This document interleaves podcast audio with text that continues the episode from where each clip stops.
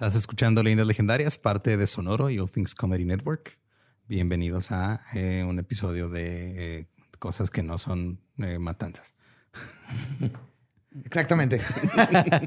Se siente bonito, ¿verdad? A veces. Sí, un break de irnos al espacio y a los confines del cerebro y de lo que puede existir en este cosmos. Sí. Pero no se acostumbren mucho porque pronto regresarán las matanzas. Ah, Hoy trae playera de Freddy, entonces tal vez.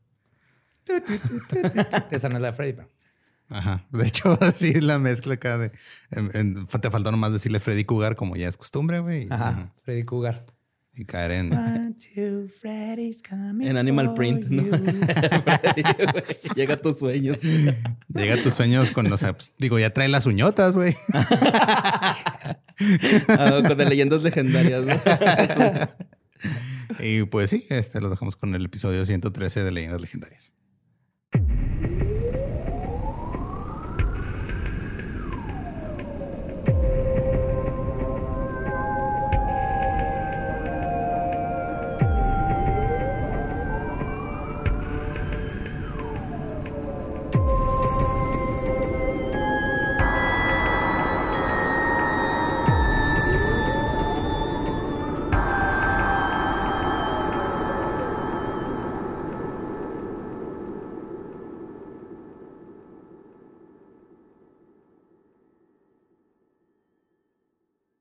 Bienvenidos a Leyendas Legendarias, el podcast en donde cada semana yo, José Antonio Badía, le contaré a Eduardo Espinosa y a Mario Capistrán casos de crimen real, fenómenos paranormales o eventos históricos tan peculiares, notorios y fantásticos que se ganaron el título de Leyendas Legendarias. Bienvenidos a otro miércoles macabroso. Espero se encuentren igual de fabulosos que nosotros aquí en el set. Como siempre me acompaña Eduardo Espinosa.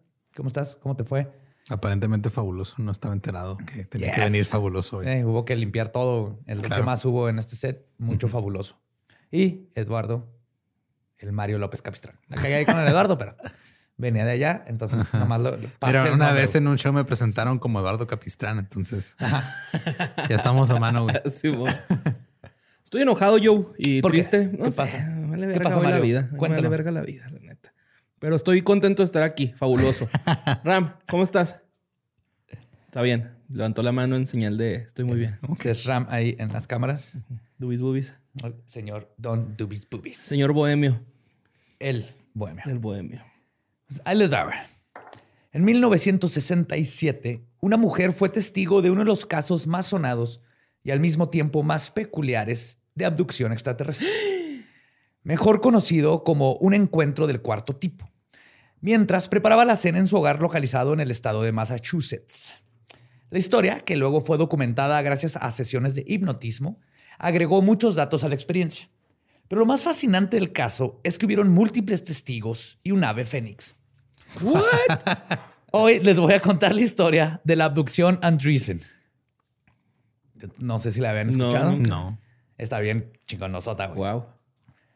Pues me gustaría comenzar recapitulando lo que les había platicado sobre eh, lo que dijo el doctor J. Allen Hynek, que fue el que clasificó los tipos de encuentros extraterrestres. Este, esto los hizo según los reportes que había recibido sobre avistamientos de ovnis. Entonces, él dice que los encuentros cercanos del primer tipo es cuando la persona ve un ovni a menos de 150 metros de distancia, porque ya cuando ve lucecitas tiene sus propias definiciones. Eh, del segundo tipo es cuando el ovni deja un rastro físico en la tierra, como quemaduras o ramas rotas, pasto aplastado, esas cosas. Del tercer tipo es cuando la persona testifica haber visto a los ocupantes dentro del ovni. Y sin tener un contacto con ellos, ¿no? sí, las sombras ahí. Las sombras o en la ventanilla ahí tirándote un dedo. ¿Qué hule? Porque, ah, ¿quieres un hot cake, güey? Ah, cuando vean eso, le hacen así con la manita para que el ovni le haga Les gusta. Ah, como trailer. Les encanta que le hagan con la manita así.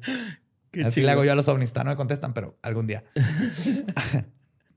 y pues la abducción de Betty Andreessen es un ejemplo de un encuentro cercano del cuarto tipo. Es decir, contacto directo con extraterrestres. Pero es además uno de los más extraños. Lo que hace este un caso este, lo que hace que esto sea un caso muy polarizante y de hecho varios investigadores del tema se sienten escépticos sobre él. Desde que dijiste sesiones de hipnotismo dije, ya valió verga. Es que si te fijas, pues acuérdate que ya donde dulce de por medio. que Betty Barney Hill también así es como es como le sacaron más más este information. Aún así, creo que es importante investigarlo, ya que a pesar de todo es el encuentro extraterrestre mejor, más documentado, perdón, de la historia. Todo comenzó en 1974, cuando el National Enquirer solicitó testimonios de gente que hubiese tenido contacto con ovnis de primera mano. Ahí fue cuando una ama de casa y madre de siete mandó una carta, pero no recibió respuesta. Pero esta ama de casa no se dio por vencida, ya que en agosto del 75 leyó un artículo en el mismo periódico sobre el Centro de Estudios de OVNIs dirigido por el doctor Allen Hynek. El centro recibió una carta sobre un supuesto encuentro cercano del cuarto tipo que decía, y cito, Estoy muy contenta por leer que alguien está estudiando a los ovnis. Ahora puedo contarle a alguien sobre mi experiencia. Un encuentro que tuve en 1967 con los ocupantes de un ovni. La carta estaba firmada por una Betty Andreessen. Después de una deliberación, en el instituto decidieron que tal vez valdría la pena escuchar lo que tuviera que decir esta mujer. Pues claro, digo, a eso te dedicas. Sí. Es como si alguien llamara a los bomberos y dijeran, pues vamos a deliberar a ver si vamos a ir a apagar el incendio o no. Ahora, el no, lo pueden apagar ellos solos. ¿Tiene manguera? Ah, ya se le quemó. Ah, no, ahí vamos. Pero como de qué color está el fuego. Está muy, muy caliente la lumbre. El problema con estudiar los S4, si lo voy a decir encuentros cercanos del cuarto tipo, S4, es que son los eventos más difíciles de creer. Esto debido a que generalmente los sujetos en cuestión sufren de amnesia selectiva. Es decir, suelen recordar lo que pasa antes y después de la abducción, pero nunca pueden dar muchos detalles sobre lo que pasó durante. Lo mismo ocurrió con Betty Andreessen. Ella apenas recordaba el incidente, pero tenía flashbacks ocasionales sobre el hecho ya que había ocurrido casi 10 años antes. Aún así, la memoria de esta experiencia paranatural estaba bien enterrada en su cabeza. El autor del libro The Andreessen Affair, James Fowler, y el psiquiatra Benjamin Simon estaban encargados de estudiar la abducción de Betty. Años antes, Simon había hecho otra investigación hipnotizando a otros dos supuestos abducidos que tal vez recuerden, Betty y Barney Hill. Ah, Él fue. Gracias a la hipnosis pudieron desenterrar los recuerdos de la abducción extraterrestre y decidieron hacer lo mismo con Betty Andreessen y su hija Becky, que era la que mejor recordaba el incidente. Ahorita vamos a ver por qué. Ah, cabrón. Las dos fueron buenas pacientes, ya que solo requirieron pocas sesiones para que la hipnosis las introdujera en un profundo trance. Durante esas sesiones, las dos pudieron sacar estos recuerdos traumáticos con gran detalle. Sus testimonios eran consecuentes entre sí, y a la hora de aplicarles el detector de mentiras indicó que decían la verdad. Entonces, dentro de lo que queda de estas dos personas, las dos eh, mínimos creen perfectamente que les sucedió esto. Hasta ahí sí podemos estar seguros. Ellas sí creen que les pasó esto. ¿Estás poniendo nervioso, Borre? Sí, güey. Ahí vienen los ovnis. Ahí vienen los, ahí vienen los ovnis. Además, Betty había estado en la escuela de artes antes de casarse. Y lo más chido es que fue capaz de hacer dibujitos sencillos, pero muy ilustrativos, están muy bien hechos, sobre su experiencia alienígena. Incluso durante una de las sesiones de hipnosis y mientras ella estaba en el trance, Betty podía hacer varios dibujos en un estado semi-inconsciente, güey, casi como, ah, como escritura automática. Bien hipnotizada, ¿verdad? A ver si pudiera estar, si estuviera hipnotizada, pudiera hacer esto. Pues sí, están bien chidos así, sus manitas pachonchitas y todo, güey. ok. Oh. pero si eran sus manos o traen guantes. A lo mejor hace frío. En Ahorita no te Seguramente sí hace no te Voy a spoiler. Sí. Unos usan cuello de tortuga, ¿se acuerdan? O bufandas. Ah, pues más adelante, estudiando esos dibujos, incluso se determinó que describió o dibujó perfectamente el interior de cómo irían los, este, Tripulantes. No, los, botones y los controles de una nave, güey. Ajá. Sí, hay cosas muy curiosas. Pero antes de contarles sobre su encuentro cercano, vamos a conocer más a esta mujer, ya que su pasado puede ayudar a descifrar su experiencia. Betty Andreessen nació en 1937 de una familia profundamente religiosa y de origen finlandés. A los 17 años se casó con James Andreessen, de 21, quien había estado en la Marina cuatro años antes. Se casaron el 13 de junio de 1954 en Fitchburg, en el estado de Massachusetts. Y su vals fue Amo su inocencia. sí, Amo sus errores. sus persecuciones y su abducción. Un año después nacieron sus hijos. De mayor a menor eran Becky, James, Mark, Scott, Todd, Bunny y Cindy. ¿Todos al mismo tiempo? Todos los aventó así, ¡pum! Vámonos ya. Con él. Para poder disfrutar de su vida. No, no, no. Uno por año. Uno, sí, casi. Shit, güey. La pareja, sí, pues. No, qué chinga, chinga, güey. Esos eran tiempos de mi mamá, son ocho hermanos. no, no, no, pues esa familia, güey. Seis. Y de la mi papá son como nueve. Mi mamá son ocho. ¿Ocho? Mi mamá tiene un amigo que creo que eran, eran más de 20. Fácil. No puede ser. Sí, güey. Ay, güey. Una persona no puede producir tanta vida. Sí, sí se puede. Wow. Sí. Sí, obviamente ya por ahí del doceavo ya nomás les pones número, güey, ni siquiera nombre. sí, y el número nomás tiene que ver con la escala de dolor que tenías cuando lo pariste, ¿no? Así, a ver tú, el, el 9, ven para acá. Ven para acá, hijo de tu pinche Hijo de mi pinche yo. La pareja con sus siete hijos vivieron en South, Ashburn, eh, South Ashburnham, en el estado de Massachusetts, en una casa que hizo el padre de la familia. En el vecindario tuvieron una buena posición y fueron queridos por los vecinos. Lo que más le gustaba a Betty era, en su mundo era la religión y crió a sus hijos bajo la misma fe. Eran una clásica familia norteamericana y suburbana que iba a la iglesia los domingos, invitaban a los vecinos a hacer barbecue. inmigrantes blancos, pero que les, fueron chido, que les fue chido. Sí, literal. Porque esa es la familia norteamericana. No se dejan engañar. Siete hijos y medio. Este jardín. Y barbecues. Y barbecues. Bud Light. La dinámica de la familia cambió cuando James Andreessen sufrió un accidente automovilístico dos días antes de Navidad cuando una mujer se estrelló contra su Volkswagen gris. El accidente fue muy severo y James tuvo que estar hospitalizado algunas semanas y no pudo trabajar varios meses. La hija. El sueño americano. no, esa es la pesadilla americana, terminar en el hospital, güey. Ah, sí, es cierto. que ah, te, terminas en el. Sí, y lo dijo. Ah, eres marina. Ah, órale, no, pues qué bueno, güey. La hija mayor, Becky, ayudaba mucho a su madre en el cuidado de los demás niños mientras su madre atendía a su esposo. Sin embargo, ella solo tenía 11 años cuando estaba haciendo esto. Becky era la que era la mayor. Entonces, eso pasa mucho en las familias que tienen muchos hijos, güey. O sea, los mayores terminan siendo como los babysitters, ¿no? Ajá, los, los, padres, este, los chaperones, güey. Padre, niñera, chaperón. Ajá. Sí. Un saludo a mi jefa. y así le pasó. Entonces, el padre de Betty este, se llamaba, si les dije que Betty le pidió ayuda a sus, ah, no, Betty le pidió ayuda a sus papás, a los abuelos, para que le ayudaran en la casa. Entonces fueron a vivir a la casa. El padre de Betty se llamaba Wino Ahu. Wino Ahu. Wino Ahu. Ok.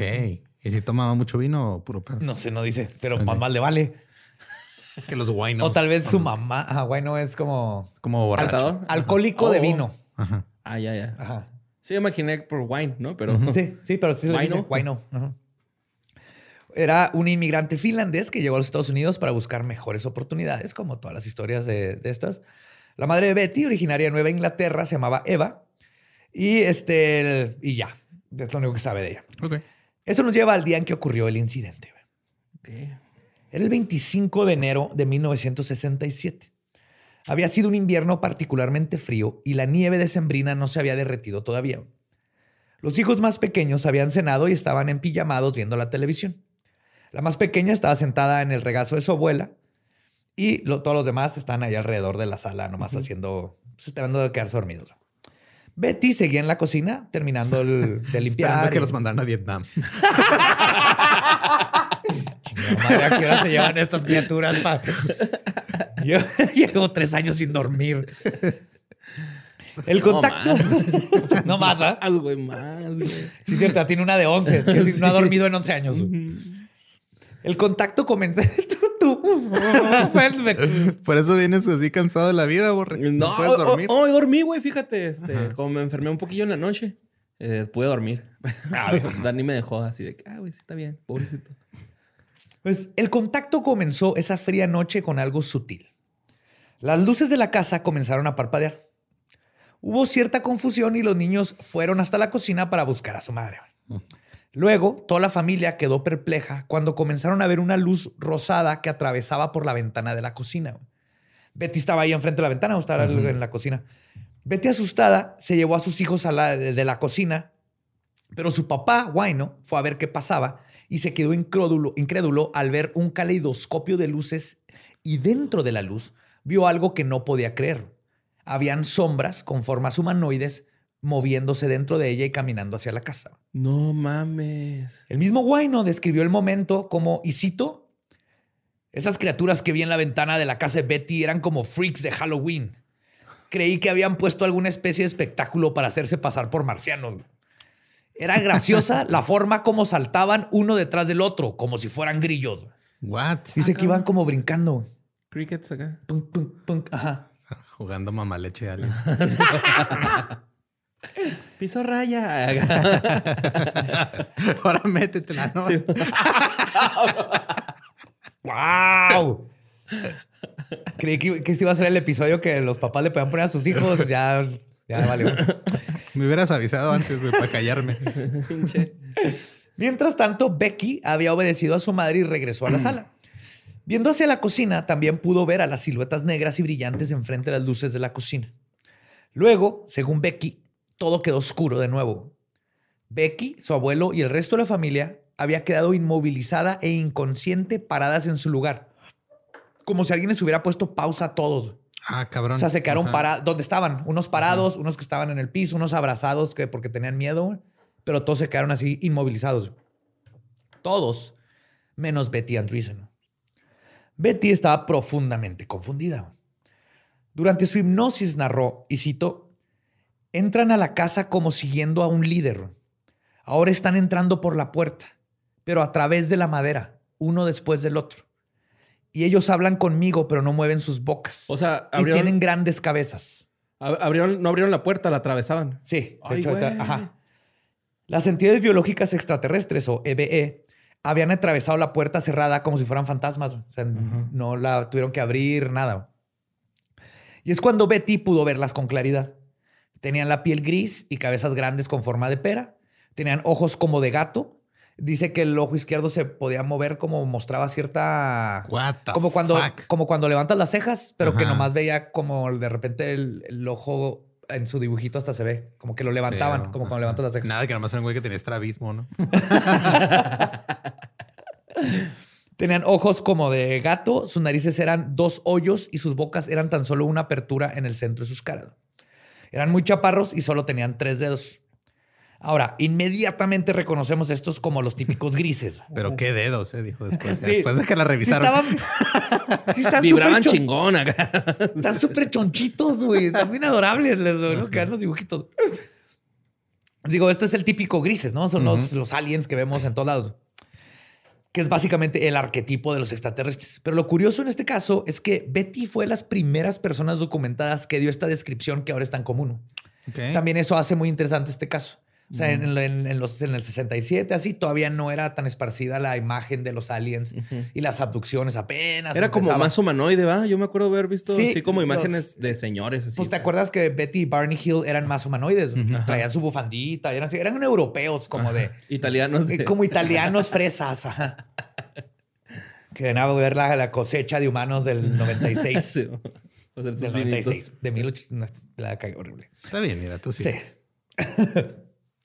Además agregó que todos estaban vestidos con uniformes brillantes de azul oscuro y en su hombro izquierdo tenía una insignia con una figura de lo que ella parecía representar como un pájaro con las alas extendidas. Fénix. Tipo, oh, no, ahorita vamos a llegar al Fénix. Ok. Uno pensaría que este tipo de encuentros generaría un choque con las creencias de alguien tan devota como Betty. Por eso es muy importante hablarles de... Porque está entrelazado la fe de Betty con todo este encuentro. Pero no fue así. Más bien, parece que sus creencias cristianas salieron a la luz para racionalizar lo que le ocurría. Son ángeles. En la, en la hipnosis dijo, y cito, pienso que deben ser ángeles, porque Jesús era capaz de caminar a través de puertas y paredes y caminar sobre el agua. Deben ser ángeles. Y ahora pienso en las escrituras que dicen, trata bien a tu huésped porque podría ser un ángel. Yo no sabía que Jesús puede atravesar puertas, pero aparentemente es canon. sí. Pues sí. O sea, lo que pasa con Jesús es que tanto, o sea, podía atravesar ciertas cosas, pero él lo atravesaba el hierro. o sea, es, como en un RPG cuando tienes que balancear ahí. sí. Y es que aparte fue alumno de Javier, ¿no? Del profesor Javier.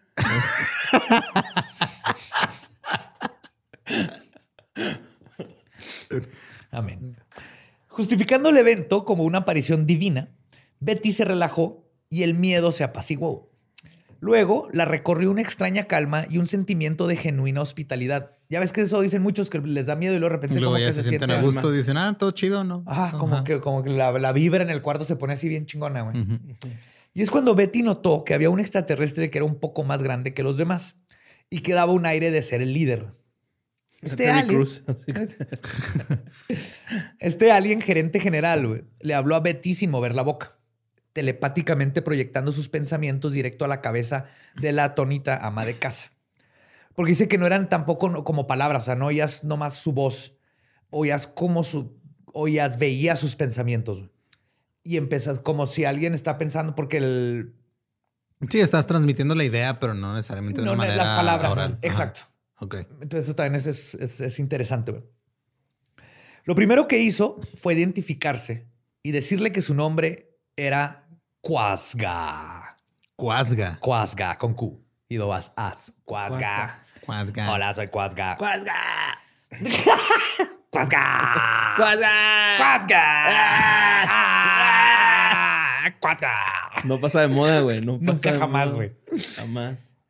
Dijeron.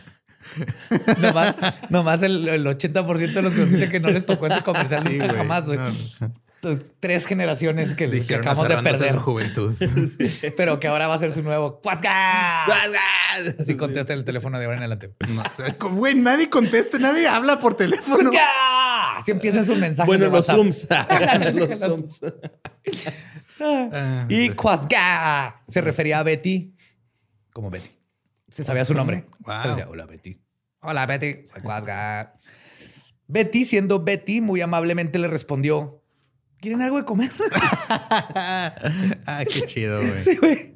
A lo que los seres respondieron afirmativamente moviendo la cabeza, güey. güey! Así que Betty fue al refrigerador para sacar comida y sacó un poco de carne para asar, obviamente. Carnita asada nos une como cosmos, güey. Luego Betty volteó ante sus miradas inquisitivas porque se le acabó sintió como que la estaban viendo raro y Y uno de ellos le dijo, y cito, somos veganos. sí, güey, lo mismo me imaginé, güey. Somos vegaliens. vegaliens. Ah, yo no, yo soy vergalien. Ya me échamelo. Somos otra especie. No me preguntes. Luego te explico. Más noche te explico. Le dijeron, y cito, no podemos comer cosas que no estén quemadas. Betty puso la carne directo al fuego. Se la aventó así en las llamas. Pero las entidades se vieron algo alteradas cuando empezaron a ver que salía humo. Y es cuando nuevo Betty sintió imágenes telepáticas formándose en su cabeza que le decían, y cito, pero es que este no es nuestro tipo de alimento. Nuestro alimento está probado por el fuego. Conocimiento probado por fuego. ¿Tienes algo así? Ah, cabrón. O sea, ¿atún? ¿Atún?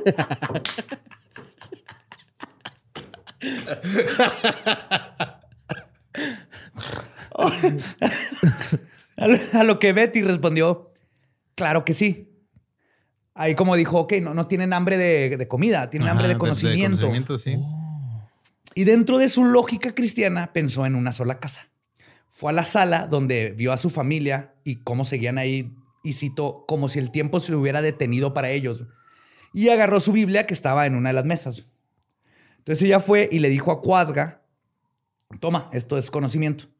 Y Cuasga le dio un delgado libro azul. Eran testigos de Jehová, güey.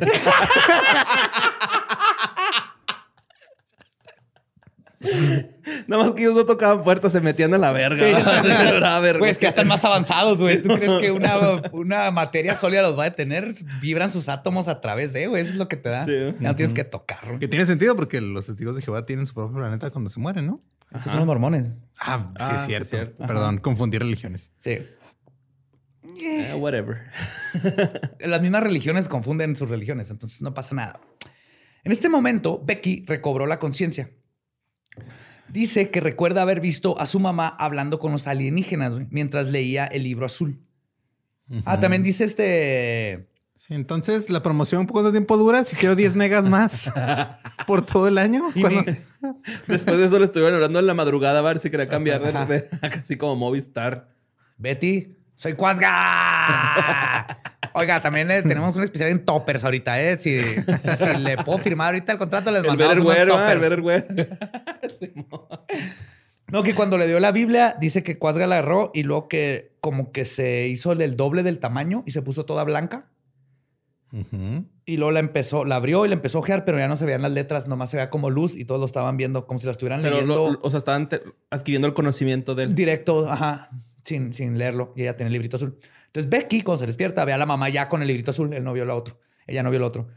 Lo curioso es que durante su sesión de hipnosis, donde recuenta todo esto, la voz de Becky, ahora de 22 años, se escuchaba más aguda, mucho más aguda, güey, como cuando ella tenía 11 años de edad. Entonces se regresó tanto, o sea, la regresión era tan cabrón que hablaba como niña chiquita, como cuando ella tenía 11. Y le bajaba varias octavas, si está bien dicho eso, ¿no? Aprende algo. No, subía. Subía. Subía. Becky dijo que no sintió miedo porque aquellos seres no parecían quererle hacer daño. Tenían una apariencia horrible, pero no eran hostiles. O sea, sí, se le hacían como feos, pero no sentía miedo. Sí, eran como Quasimodo. O sea, Quasimodo. sí. Cuasga. Cuasgamo. Ella los describió como, y cito, hombres de barro. O sea, decía que eran de barro, que parecían que estaban hechos de barro, así de clay. Ajá. ¿No quieren cremita? Ahí tengo lubridem. Con, con, cocodrilo así liso. que también tiene que ver con, digo, el barro es un símbolo religioso muy cabrón. Ah, sí. Sí. Ah, pues sí. Pues de ahí nos ah, crearon a los hombres. Que se lo piratearon porque en los aztecas también venimos del barro. Y del maíz, ¿no? Ah, no, son del maíz, sí, cierto. No sé cuál es del barro y los... Pero venimos de la tierra. También los nativos americanos venimos de la tierra y el barro y la tierra. Todo está muy bonito. Uh petricor. Oh. Bueno, dice ella que detrás de Cuasga, o él no sé que se llama Cuasga, pero estaba el líder, que detrás de él habían tres, otros tres este, más pequeños que parecían trillizos. En otras palabras, eran idénticos, todos fuera de Cuasga. Luego, Cuasga notó que Becky era la única despierta y, igualito que Hombres de Negro, hizo que perdiera la conciencia de nuevo. En cuanto se dio cuenta que está despierta. Eso se me hace muy raro, o sea, porque en, en todos los que hemos visto, siempre los describen como que todos son iguales, güey. O sea, casi siempre es. O sea, hay uno que tiene alguna característica diferente, si no es el color de la ropa que trae. Son asiáticos. pues no, güey, pero. Hay como un patrón. Hay un patrón de. Ajá. Tal vez menos xenofóbico que decir que todos son de la misma raza, pero porque se parecen todos. Ajá. Lo curioso es que esa, esa xenofobia viene para todos lados. Claro. Es que todos los asiáticos se ven iguales, así que. A lo mejor son todos los latinoamericanos. Ajá. Sí, como el, todos los blancos. El meme que había hace rato de todos los mis reyes son iguales, son como 20 güeyes como una especie de soltero. Peleándose por, una pelota de golf. Ah, no, eso es otro. Güey, no hubo un solo putazo. No, hubo un solo putazo. Pinche tiro pen. El único que hubo fue un bachón tecato, ¿no? Así en el cuello, güey. Y todo con camisitas de pastel. Es lo color que pastel. Buenísimo. Bueno. Ay, Dios. Ah, Betty. Este, el. Sorry, sorry, güey. Pues ya, este, el Becky se quedó otra vez, perdió la conciencia. Mientras tanto, Betty pudo abrir el libro azul y vio que sus páginas eran luminosas y blancas. Betty les preguntó, ¿qué hacen aquí? A lo que le respondieron, y cito, venimos a ayudarlos. ¿Quieres seguirnos? Betty les dijo, ¿eres Dios? Testigos de Jehová, güey. La pregunta, le, le, preguntó a Betty, ¿eres Dios? Y Cuasga le contestó, hablas de venir a ayudarnos. ¿Por qué? Cuasga contestó, perdón, eso le, le dijo Betty. Y Cuasga le contestó, porque el mundo trata de destruirse a sí mismo. Betty estaba contrariada. Güey. Al principio se negó un poco, preguntó por su familia, que estaba en trance todavía, y Cuasga le dijo que su familia estaría bien. Después le dijo a Cuasga, bueno, si estás aquí para ayudar y eres una criatura de Dios, te seguiré, te seguiré, pero no me engañes. Usando citas bíblicas la, la Betty, güey. Más adelante, los hipnotistas le preguntaron a Betty por qué cree que la hayan elegido a ella para abducirla. Betty dijo que la habían elegido simplemente por el hecho de que aceptó la propuesta. Ok, eso tiene sentido. Sí. ¿Sí? A lo pues mejor a buscar en más cantones, ¿no? Y sí, A lo mejor y si les dices no ni madre, te vuelven a dormir y no te acuerdas ni de nada, güey. Nunca te diste cuenta que te habías ganado un pinche crucero en el espacio, pero le dijiste que no, que te dio miedo. Las Frozen son lesbianas. Vámonos, Betty. Sí, es como nunca sabremos si en realidad alguien ha llamado el número que está ahí en el baño público y se le ha pasado chido. Ajá, sí, es de esas cosas. Pues Betty se paró detrás de Cuasga y así como entraron, salieron junto con Betty, güey. Atravesaron la puerta. Guau, entonces te pueden hacer atravesar paredes. Claro, tiene sentido, güey. Igual que Flash te hace vibrar a la misma frecuencia que las moléculas de la puerta. Y entonces el espacio entre nuestras moléculas y todo lo demás es infinito, güey. Entonces técnicamente nos deberíamos de caer. nos deberíamos de caer a través del piso y las cosas sólidas, güey. Pero es nuestra conciencia la que nos dice que no. O la gravedad. Pero si logras vibrar a la frecuencia, o tienes el poder mental, puedes atravesar puertas. Ya ves, tengan cuidado. Si andan vibrando alto, se van a quedar atorados en una puerta ya a la mitad. Como en el experimento en Filadelfia, que luego, luego hablaremos de eso. pues luego comenzaron a flotar y se desplazaron como si estuvieran en una banda eléctrica que atravesaba la puerta de madera hasta la, perdón, hasta la nave espacial. No es muy claro cómo fue todo ese viaje. Cuando se dio cuenta Betty ya estaba en la nave espacial. O sea, tiene como flachazos de cómo atravesó la puerta, pero no recuerda caminar. Cuasga le dijo a Betty que confiara en él. A continuación, hizo que el piso de la nave se hiciera transparente y es cuando Betty por fin pudo ver hacia adentro de la nave. Se abrió una puerta por orden de Cuasga y todos los tripulantes, junto con Becky, fueron abducidos por la máquina. La primera habitación de la nave era como una especie de burbuja. Betty se sentía adormilada y ligera. Sí, le dijeron ahí 15 días de cuarentena porque no sabemos qué virus traigas toda la Tierra. No nos vayas a contagiar. Y luego ya, ¿qué? Más o menos. no mames. No están pendejos estos güeyes, güey. Pero ese es un dato muy... Ahí va. Los aliens se la llevaron a un cuarto circular. Betty les preguntó, y cito, ¿por qué tengo que estar aquí? Y en eso, una fuerza invisible hizo que ella se quedara inmovilizada en su lugar, como en la casa, pero consciente. Ajá, se quedó así, como, ah, pedo. Sin poder moverse, igual que Travis Baker, ¿no? No se podía mover del cuello para abajo. Dije Travis Walton, no, Travis, Travis Barker. Barker. Si no, ese fue, ese fue el choque del avión, güey. Sí, güey, ese güey se quemó, güey. ese güey es el Fénix. Pues, renació de las cenizas del choque del avión y aparte está reviviendo el punk. Ajá, y, anyway. con Kourtney Kardashian. Betty se sentía vulnerable, güey. Durante la, sesión de hipnosis, incluso su pulso aceleró y comenzó a tener un ataque de pánico cuando estaba ah, contando esta parte. Sí, es, es, también otra cosa bien curiosa esta empezó a dar, tenía reacciones fisiológicas muy como si cabronas. Lo viviendo otra vez. Como de PTSD, como cuando alguien que recuerda cosas de la guerra y tiene su, ajá, su cuerpo reacciona. Ronchitas y así. De una manera, no, este, este, ahorita vamos a ver, pero por ejemplo, este empezó con un ataque de pánico, güey, nomás por acordarse. Okay. Y eso es difícil, no imposible, pues muy difícil de, de fakear. El, porque tenían, o sea, el, había un doctor ahí, le checaba el corazón. Entonces, fakear tu pulso y tu presión que te sube y todo eso es difícil. ah, voy a subir una presión. Por eso digo que mínimo lo que podemos este, saber es que ella, para ellas esto es real. Y se nota cuando lo cuenta y reacciona a ello. Pues Betty describió el lugar en su trance. Y cito, el cuarto tiene forma de domo. Hay especies de plantas a mi derecha, unos botones y escudos y diferentes símbolos. Los aliens sacaron una máquina que era como una especie de cámara. Ella no sabía bien qué era, pero de pronto el cuarto comenzó a ser demasiado luminoso. Con una cámara, un sillón negro. Vamos a hacer un casting. Una de las criaturas le preguntó, ¿nos puedes seguir? Betty recobró su habilidad del movimiento y los acompañó. ¿Nos puedes enseñar una identificación, por favor? Eh, los acompañó para ir de un cuarto a otro. Ella entró a una especie de tubo uno de los aliens le pidió que se metiera en esa máquina. Y citó, es una máquina de limpiamiento. Limpiamiento. Ajá. De limpiar. Ajá. Betty se subió a una plataforma y una luz se acercó a ella y se hizo más y más brillante. Y después de la limpia, Betty lo siguió a la siguiente estación. Entonces sí la estaban decontaminando. La, la, llenaron de luz ultravioleta para matar el coronavirus. Pero está curioso que una ama de casa de los 60 tenga este, esta concepción. Estás asumiendo que las amas de casa de los 60 no leían selecciones, güey. En selecciones habla de aliens y que te contaminaban para no, no pero que te descontaminaran. Ya había ciencia ficción, ya había cosas así. Bueno, buen plan. Buen plan. ¿Quién eres, Enrique Peña Nieto o qué, güey? Ajá. Pues mientras Betty estaba presenciando un evento fuera de serie, las EBE e parecían estar haciendo un simple proceso de rutina. Uno de ellos como burócrata, le pidió a Betty que se pusiera una bata blanca. El güey más aburrido de toda la nave, ¿no?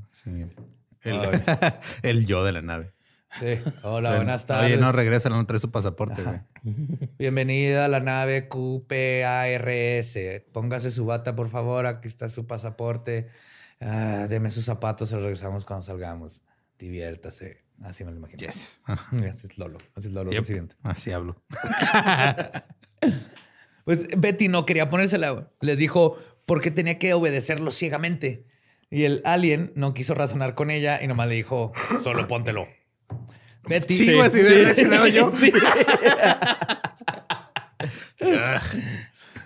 ¿Qué te dije? Betty se metió a un cuarto con forma piramidal y se quitó la ropa. Ella pensó que podría haber algún alienígena pervertido viéndola, güey, pero no tenía de otra, no podía, así que, a huevo, estos güeyes me están, me quieren ver mis boobies. Pero no tenía de otra y se puso la bata blanca que estaba en el cuarto. Pero la bata tenía una apertura en la parte enfrente, o sea, no se cerraba, güey. Tenía escote. Y se le veía casi todo, güey, básicamente. Sí, no se cerraba, era nomás la bata, no. Ok. Ah, como yo cuando uso props de aquí. ya, traerle un saco a borre de allá atrás así, güey. Así, güey. Tumido. Afuera del vestidor, los aliens la estaban esperando. güey. Betty se sentía cada vez más insegura. Solo obedecía órdenes, pero no recibía explicaciones. Uno de ellos le dijo... Pero pues, era religiosa y está acostumbrada, ¿no? uno, pensaría. Uno de ellos le dijo, y cito, estarás bien, síguenos, por favor, ponte detrás de nosotros. Siempre le hacían que lo siguiera. Cuasga se paró frente a una de las puertas y se abrió por sí sola. Betty había llegado al cuarto de la revisión médica. El lugar era increíblemente amplio, en forma de domo también. Lo primero que notó Betty al entrar fue la camilla al centro del cuarto. Era muy parecida a una cama de operación. Betty comenzó a flotar involuntariamente y terminó acostada ahí. What the fuck? Es que me saca mucho de pedo que de repente, o sea, le estén así aplicando telequinesis y no puede hacer nada. Literal. Y de hecho, la inmovilizaron en la mesa, güey. Y eh, porque este, ella no quería someterse a lo que venía, güey pero no tenía opción. Ahorita vamos a ver. Describe que sentía que estaba amarrada a la, mesa, a la mesa sin ninguna especie de atadura visible. O sea, no se podía mover. La operación fue una clásica escena de sci-fi, güey. Alien Gang Bang. Sí, luces salían de las paredes, cables por todos lados y un cable con forma de aguja, güey. Con esta le hicieron algo parecido a una prueba COVID-PCR. Se la metieron por la nariz y dice que le dolió bien cabrón. ¿No te pasó como a ti que te madrearon todo por dentro? como a mí que me dolió. Güey, si, de la gente que conoce de esto, la última vez que nos hicimos una prueba, me dieron como en un nervio. Duré como tres días con el ojo cerrado. Y deja tú tres días, duraste como seis horas sangrando. Sangrando, ah, sí, como seis horas sangrando y todavía tengo secuelas. Y eso fue hace como cuatro meses y de repente me empieza a oler ahí mismo, como acá atrás del ojo. Si, si alguien me puede decir qué me pasó, me encantaría, porque no voy a ir a un doctor de veras. Yo pido Yo, como todo buen ser humano de, sí, como todo hombre de casi 40 años, yo, no, yo pregunto, yo pregunto y, la gente. Si no, alguien en Twitter me dijo que no hay pedo. La gente va a los hospitales a morir, ¿no? no, mira, aquí ya me dijeron que no pasa nada. Sí, uno llega al hospital entero y ahí se queda. ahí se muere. Te, deja, te cobran un chingo la comida de la verga. pues dice que sí le dolió bien, cabrón. Obviamente. La aguja la sintió hasta el fondo de la cabeza. En su sesión de hipnosis, Betty dijo que, y cito, ellos dijeron que estaban despertando algo cuando me metieron esa aguja en la nariz. Sentí como si me rompió algo, como una membrana. Ok. El limen del cerebro. el limen, del el de la glándula pineal. el examen no terminó ahí. Luego la metieron otra de esas agujas, pero ahora por el ombligo. Es curioso porque el varios chakras. Han, han, platicado. Ándale, los chakras te, toman la, el himen de la glándula pineal. Ajá. Te sofocan los humores, los humores. Los humores. Hay que sofocarlo. Cuando examinaron su vientre, los aliens empezaron a secretearse entre ellos, o sea, los veía como platicar. Y están hablando algo sobre la creación y sobre una de las partes faltantes en el cuerpo de Betty. Parecía, no tenía útero parecía que lo que querían decir es que Betty no podía seguir procreando porque ella había tenido una histerectomía la última vez que se embarazó. y en ese momento dijeron, no nos sirve, nos dimos cuenta que los aliens son machistas. no dijeron que no le sirven, nomás fue como, ah, mira. De hecho, se la quitaron porque los uh. doctores podría, que pensaban que tal vez podría tener cáncer, entonces se lo quitaron. Pero no, los aliens nomás como que se dieron cuenta. Digo, esto no prueba nada porque... Dijeron, agarraste una incompleta, güey. Le dijo uno al otro. No mames, güey. Nos encargaron una... Güey, nos van a poner siete, mamón. pinche maestra de biología ya en... Es bien pinche mamona, Biología terrestre. biología terrestre 2. Vamos a reprobar, neta, Pues eso pasa por... esto era para el lunes y me dices en domingo que necesitamos una persona, güey.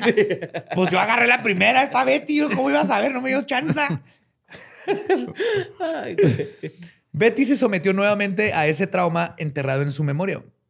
Durante la sesión de hipnosis comenzó a sentir un dolor insoportable al revivir cómo los aliens le metían una aguja por la nariz. Cuando Betty sintió ese gran dolor, Quasga le puso una mano en la frente y otro encima de la cabeza.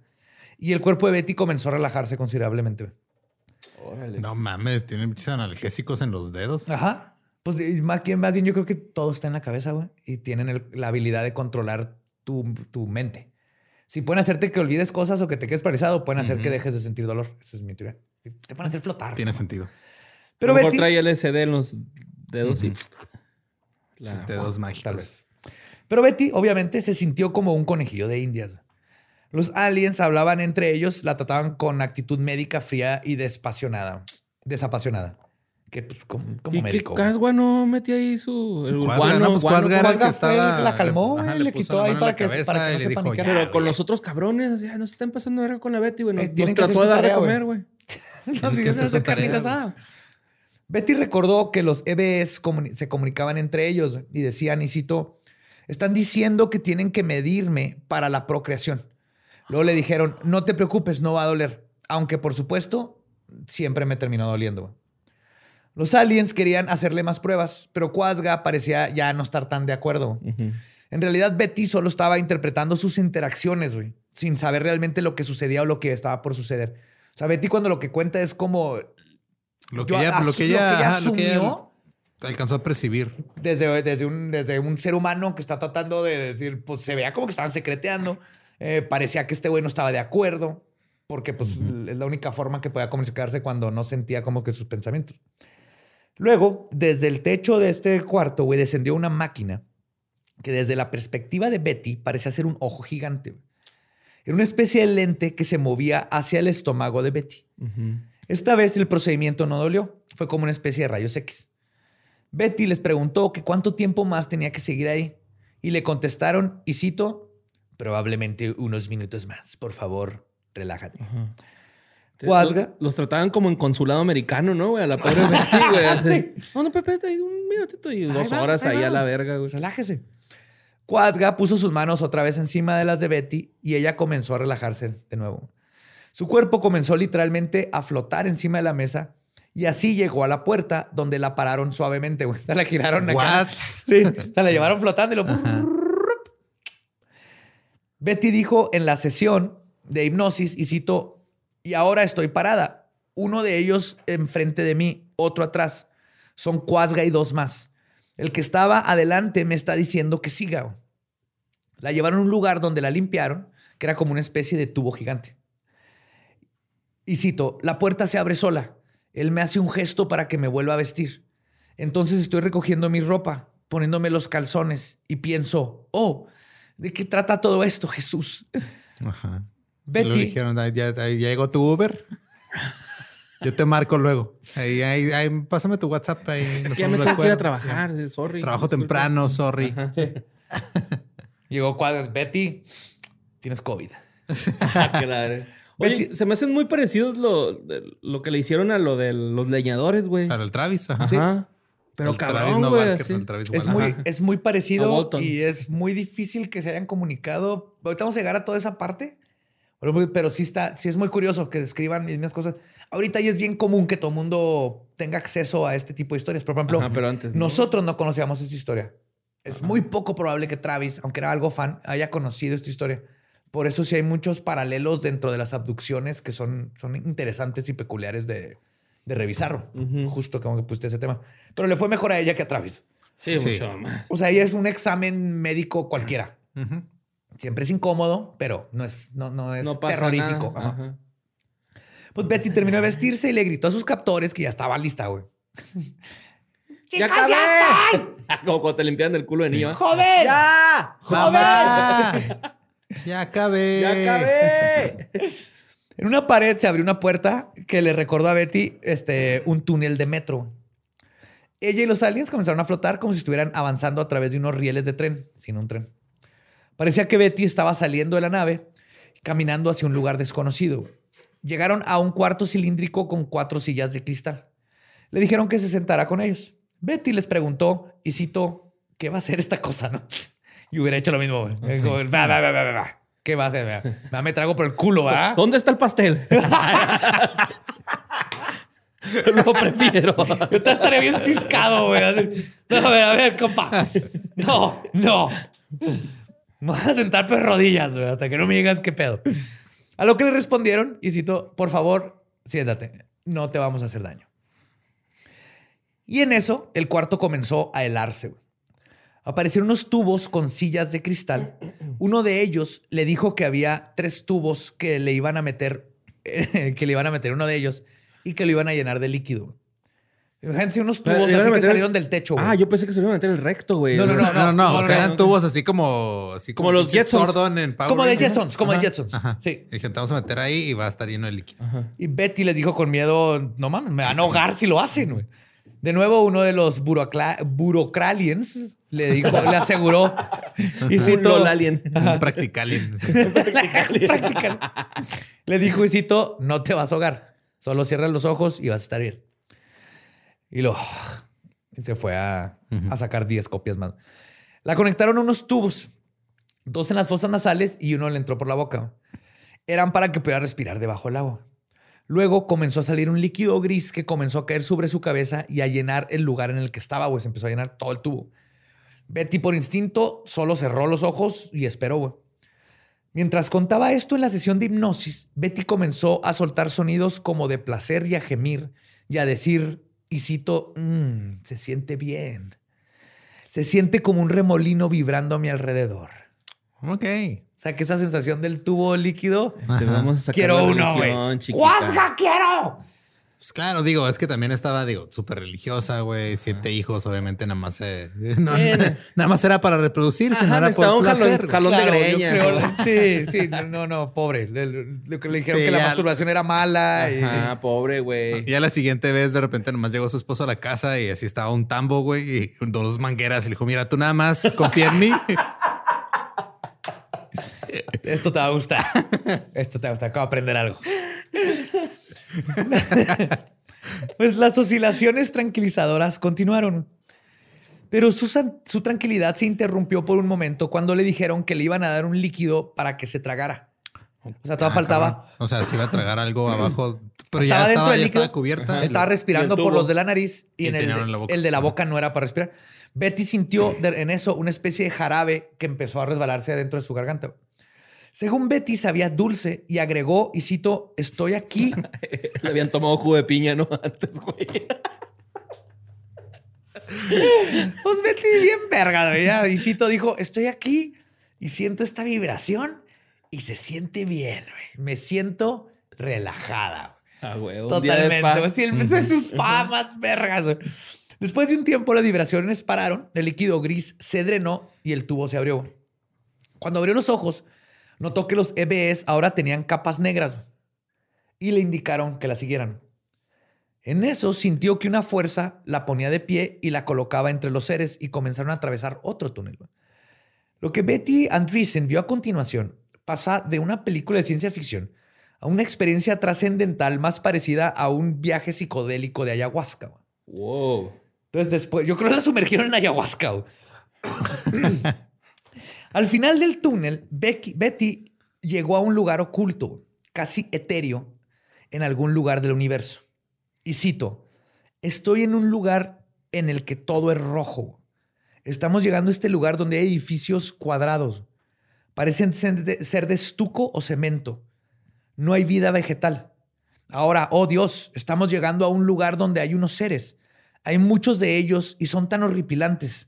Tienen brazos y piernas flacos pueden escalar como monos. Esas criaturas que describe dice que no tenían cabeza, solo tenían dos ojos grandes arriba de sus cuerpos, donde iría su cráneo. Y sus pupilas se movían independientemente una de la otra. Como los de Daniel Johnston, pero con cuerpo. Ajá. Y cito, esos seres tenían capuchas. Dijo. Los seres la notaron a ella y a sus acompañantes. Ella suspiró con angustia, pero exhaló con calma cuando los seres, después de verlos a todos, los ignoraron y, se, y continuaron. Pero es curioso porque parece que estos güeyes no sabían que iban a estar los otros güeyes. Si no les hagas caso, es el proletariado nada más. Ay, vienen estos güeyes, siempre vienen por más ayahuasca, ya están acabando esta planta sagrada. No, no estamos en campaña, háganse para allá. ahorita no, ahorita no, jóvenes.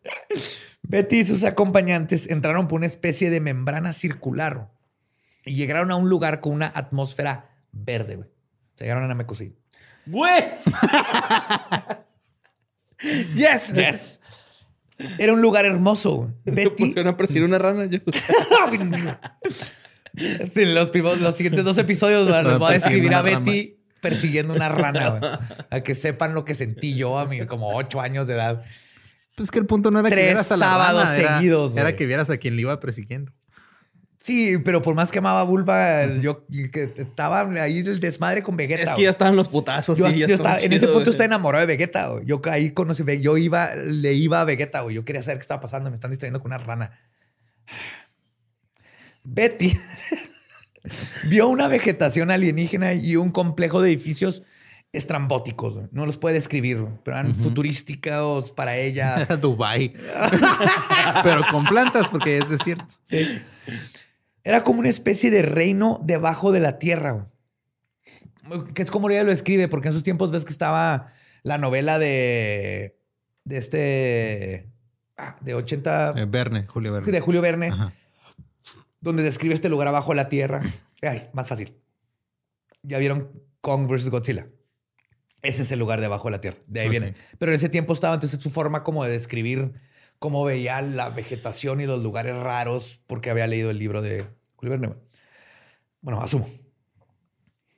Entonces dice que el alien que estaba delante de ella le dijo, ¿ves? No había nada de qué preocuparte. En una sesión de hipnosis, en la sesión de hipnosis, Betty dijo que era tan fascinante que no encontraba palabras para describir ese lugar. Todo era diferente y de colores que nunca había visto. Fíjate, como artista, güey, no poder describir colores. Se veía frustrada por no poder describir ese lugar, ni dibujarlo, ni, ni, encontrar el, concepto. Era la frontera. eh, Wittgenstein, es el límite del lenguaje, güey. Si no lo podemos describir, no existe. diferente en la frontera, la frontera. Betty vio una especie de pirámide que se erguía enfrente de ellos. Se acercaron hacia ella. Estaba viendo una ciudad impresionante, con grandes edificios y domos. Una luz vislumbró las estructuras cristalinas. Y arriba unas letras. Bienvenidos a Tlaxcala. Mira, Betty, aquí no hay, aquí no hay torbellinos, ni huracanes, ni, progreso.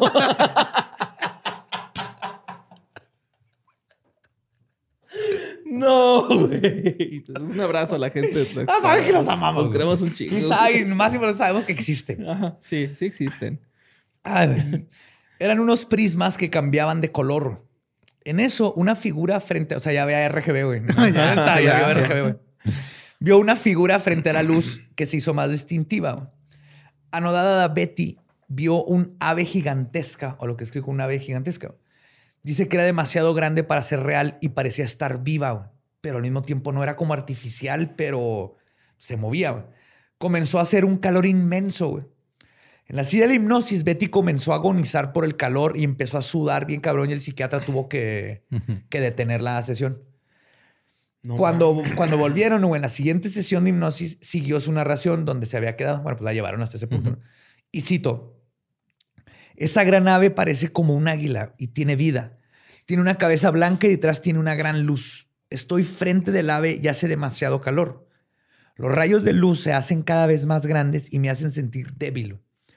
En ese punto, Betty volvió a gritar por el dolor. Dijo, y citó, sáquenme, sáquenme, sáquenme. No siento mis manos, hay un fuego frente a mí. No sé qué es, mis manos me duelen. Ay, empezó a gritar y la sacaron otra vez de la hipnosis. Verga. Sí. Hasta este momento, la narración de Betty se asemejaba en muchas de las cosas a los otros testimonios de un S4. Pero el episodio del pájaro no encajaba con el modelo. El hipnotista, tratando de indagar más sobre el posible significado de esta experiencia, le preguntó, y citó, ¿crees que esa ave era Dios? Ser un psicólogo, ya he platicado con ella. Y Betty le contestó, y cito, no. Yo siento que la luz que irradiaba detrás de su espalda era la manifestación de Dios. Se empezaron a tener una plática ahí. Y se puso existencial el eh. pedo y se puso raro. Eran cabrón. sí. De hecho, irónicamente, este fue el evento más inverosímil para Betty, güey, sobre su abducción. Ok. Incluso ella temía que nadie le fuera a creer por este dato en específico. Lo de que se metió a su cocina y les ofreció carnitas a los aliens. No hay pedo. Es como el vato que. Es como el, como el ranchero que me dijo: Aquí no hay fantasmas, no seas estúpido, huerco. Hay mucho ovni. mejor día de mi vida, mejor día de mi vida, pero es exactamente eso, ¿no? Así me dijo. Estás pendejo. pendejo. ¿Cómo creen esas pendejadas, chihuerquillo? Los fantasmas no existen. Un chingo de ovnis bajan por allá atrás. Tres de la mañana. ¡A la madre! ¡I love this! Estoy bien vergas. Lléveme. Pues regresando a la experiencia de Betty, güey. La luz cegadora y la temperatura sofocante se sumaron. Betty abrió los ojos lentamente y descubrió que esa ave había desaparecido. Una resolana roja irradiaba de una, de una duna de cenizas que era lo único que había quedado. Esa el ave fénix. Betty pasó de tener calor ahora a sentir frío glaciar. O sea, como que la única fuente de calor era, el ave. esta ave o lo que había como un ave. Luego las cenizas comenzaron a tornarse grises y tomaron la forma de un gusano gris gigantesco, güey. Yes. Y también lo cagado es que no se menciona aquí para nada, pero todos estos son elementos también de alquimia. Son metáforas de los colores y el fénix y el gusano, metáforas de alquimia para, para cosas del cosmos y de astros y todo. Es muy curioso y te pones a analizarlo con otros este, filosofías de otros lados y conocimientos te, revienta más la cabeza lo que, lo que esta señora está diciendo. Pues los investigadores pensaron que lo que Betty había visto era nada más y nada menos que la muerte y renacimiento de un ave fénix. O sea, los doctores lo dijeron, está, escribiendo un fénix. De hecho, este ser mítico también es representado en el arte y literatura cristiana. Es un símbolo de inmortalidad y su resurrección, ¿no? Iki. Iki. Ah, el mejor caballero del zodiaco del mundo. Sí, güey. Y el que menos tiempo en pantalla tiene, güey. Es que lo único que necesitas, güey, es poquito, güey. Es, es, el, orgasmo en caballero del zodiaco, güey. Es puro foreplay, foreplay. Llega Iki. ¡Ah! ¡Ah! Y tienes un hermano pendejo. Demás. Ajá. Ey, no hables mal de Sean. No La neta. Amo a Sean. Está bien pendejo, Sean, güey. Sí, está bien pendejo. Es un panochón. sí, wow. Sí, güey. Está muy pendejo, Sean. Pues, luego Betty escuchó varias voces que sonaban al unísono, dando un sonido grave y melancólico. Morrissey cantando. la verga. ah, cómo me caen los voces puto, güey. Sorry. Soy yo. Imagínense a Morrissey, empieza a cantar Morrissey. Betty repitió el mensaje de esta voz en su sesión de hipnosis.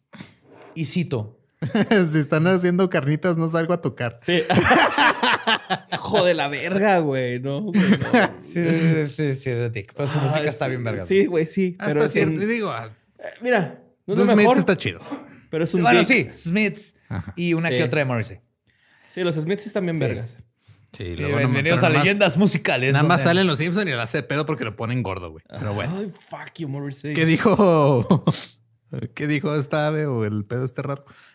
No, las voces, empezaron ah, las, voces, que llegaban de todos lados. Dijeron, y cito, ya has visto y escuchado, ¿entiendes? Yo les digo, no, no entiendo. ¿De qué se trata todo esto? ¿Por qué estoy aquí? Te hemos elegido, me dijeron. Porque me eligieron a mí.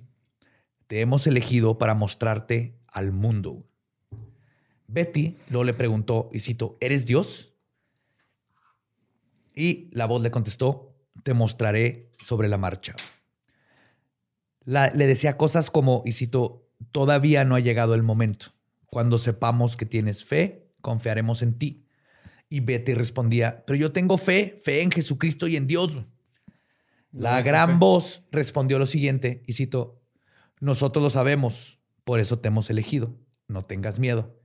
No voy a te voy a mandar de regreso. Nunca te haría daño. Es tu miedo el que te hace sentir estas cosas. Libérate del miedo a través de mi hijo. What the fuck. Sí, ya se fue totalmente. Sí, ahí religious, full religious Christian mode. Estas últimas palabras. el Espíritu Santo, güey. A mí que todo esto ella seguía en su tina de vibraciones, güey, y este, este fue su primer orgasmo, güey. Toda esta experiencia del sí, por, el pájaro caliente, güey. Pues, pájaro caliente. Nunca había visto esto en mi vida. Vio a Dios, fue increíble, güey. Sí, del, pasó de pájaro caliente. pájaro tan caliente. Pasó de pájaro caliente a un gusanillo ahí todo pendejado. Pues sí, güey, tiene todo el sentido del mundo. Ay, trompita de Dumbo, güey. Sí, güey.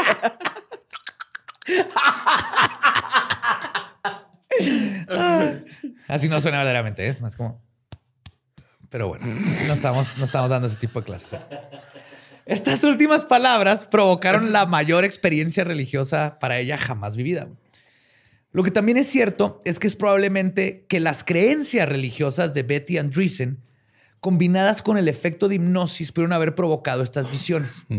O quizás el fenómeno de la abducción tiene dos componentes. Una combinación de un evento físico que se materializa con el psique y el bagaje, cultural de la persona que lo vive. Como si la experiencia fuera tan incomprensible para nuestro cerebro, que llena los vacíos con experiencias y cosas que conocemos para poder darle sentido a lo que está viendo y sintiendo. Ahorita me voy a adentrar más a esta parte. Pero va a tener sentido. Sí, como WandaVision al final tuvo sentido. Ajá. Al principio no sabías qué pedo, güey. Todo era bagaje cultural, eran homenajes a televisión vieja. Y luego de repente, ¡pum! Otra realidad completamente. Ajá. Pinche magia, caos. ¡Pum! Después de esto, comenzó el viaje de regreso. El cuerpo de Betty se dio la vuelta y se movió hacia los rieles del tren, estos que así los escriben. Y a pesar de todos los malestares que vivió, Betty dijo que para ese momento no quería regresar a casa. Güey. Se sentía de no mames. No, el pájaro que tengo en casa no se calienta tanto.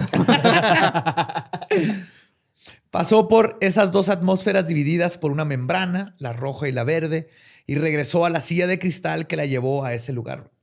Solo que esta vez un alien apretó un botón que estaba ahí en el cuarto y Betty sintió un como choque eléctrico.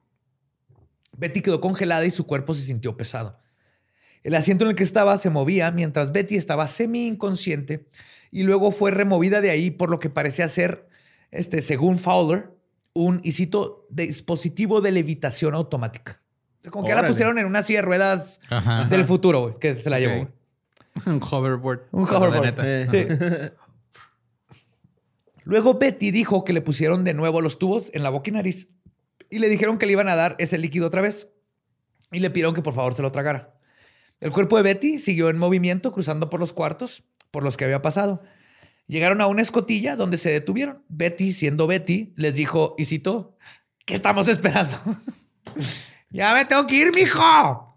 ¿Por qué tardan tanto? Tengo que preparar siete lonches para mañana. Mis hijos van a la escuela. Y tengo que ir a buscar una planilla de la anatomía humana porque me la encargaron ahorita en domingo de la pendeja de Becky. En ese momento, la,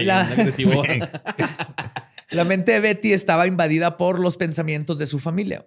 Su confusión incesante solo se calmó por la amabilidad que ahora mostraban sus captores. En eso, una puerta se abrió y entró de nuevo Quasga, quien puso sus manos en sus hombros. Él lo volteó a ver este, con sus ojos negros, así directamente a Betty, y le dijo, y cito, tienes que olvidar esto por un tiempo. Pero antes, Quasga le comunicó un mensaje de despedida telepáticamente. En la sesión de hipnotis, de hipnotis, de hipnosis, Betty citó sus palabras. Y cito, esto es lo que dijo Quasga. Dice que mi raza no me va a creer hasta después de mucho tiempo.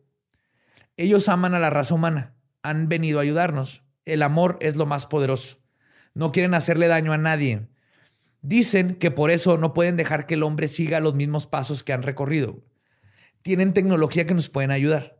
El hombre tiene que entender muchas cosas del mundo natural. Solo así podrá encontrar las respuestas que busca. Terminando el mensaje, Betty llegó a una especie de elevador cilíndrico. Pasaron por donde estaba el vestidor piramidal. La puerta hacia el exterior se abrió y por fin pudo ver su casa entre la neblina. Ella, junto con dos de sus captores aliens, flotaron hacia la casa.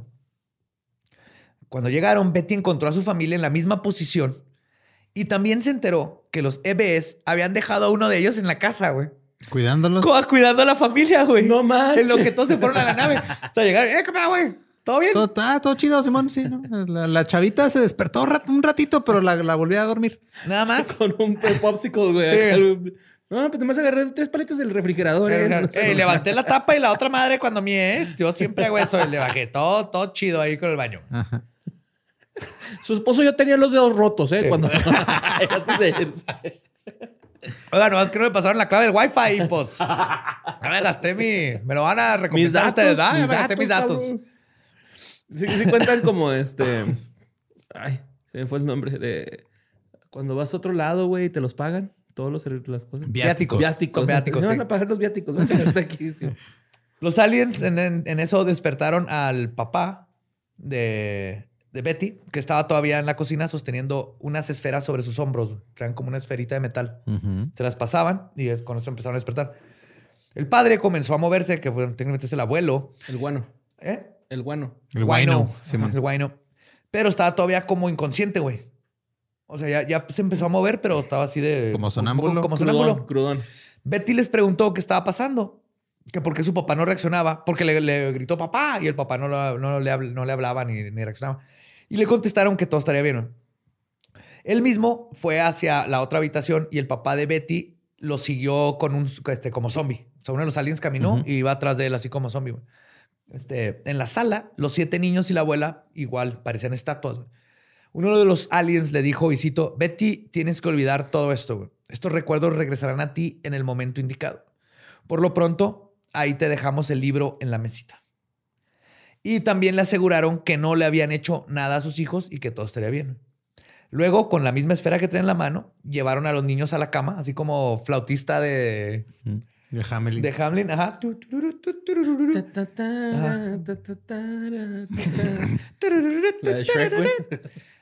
Y este, lo- como que con eso los controlaban mentalmente sin despertarlos. Los siguieron. Los niños caminaron en una hilera por el pasillo hacia las escaleras y al final, Y Betty les dijo, déjenme esa madre, por favor. por lo que quieran, güey, préstenme. Y déjenme al cabrón que los estaba cuidando, ¿no? Sí. Que haga los lunches de mañana, sí.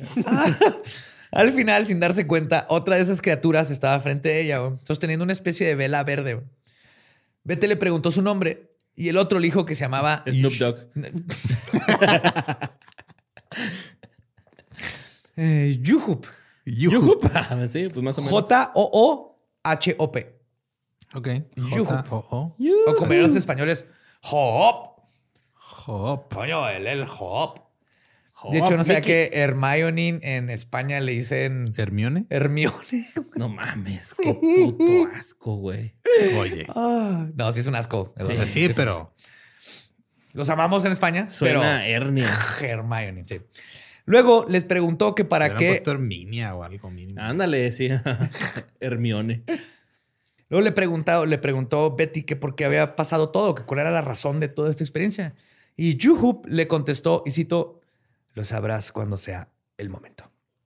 Pinches güeyes ambiguos, güey, no mamen. O sea, pinche tanta tecnología, tanta raza avanzada, nada más para hablar como pinche chamán de ayahuasca, güey. Sí, güey, es el cabrón que te quiere contar un chisme y lo, no, no, no, después te cuento, güey, qué pedo, Ah, ¿no? sí, Así de, güey, ya me llevaste a ver Yes. un puto ave fénix, güey, ya cuéntamelo, cabrón, ya, Ajá.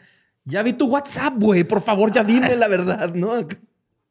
Luego Yuhup agregó que el libro que le dejaron, y cito, se trata de amor. Te lo hemos dado para que aprendas lo que más puedas de él.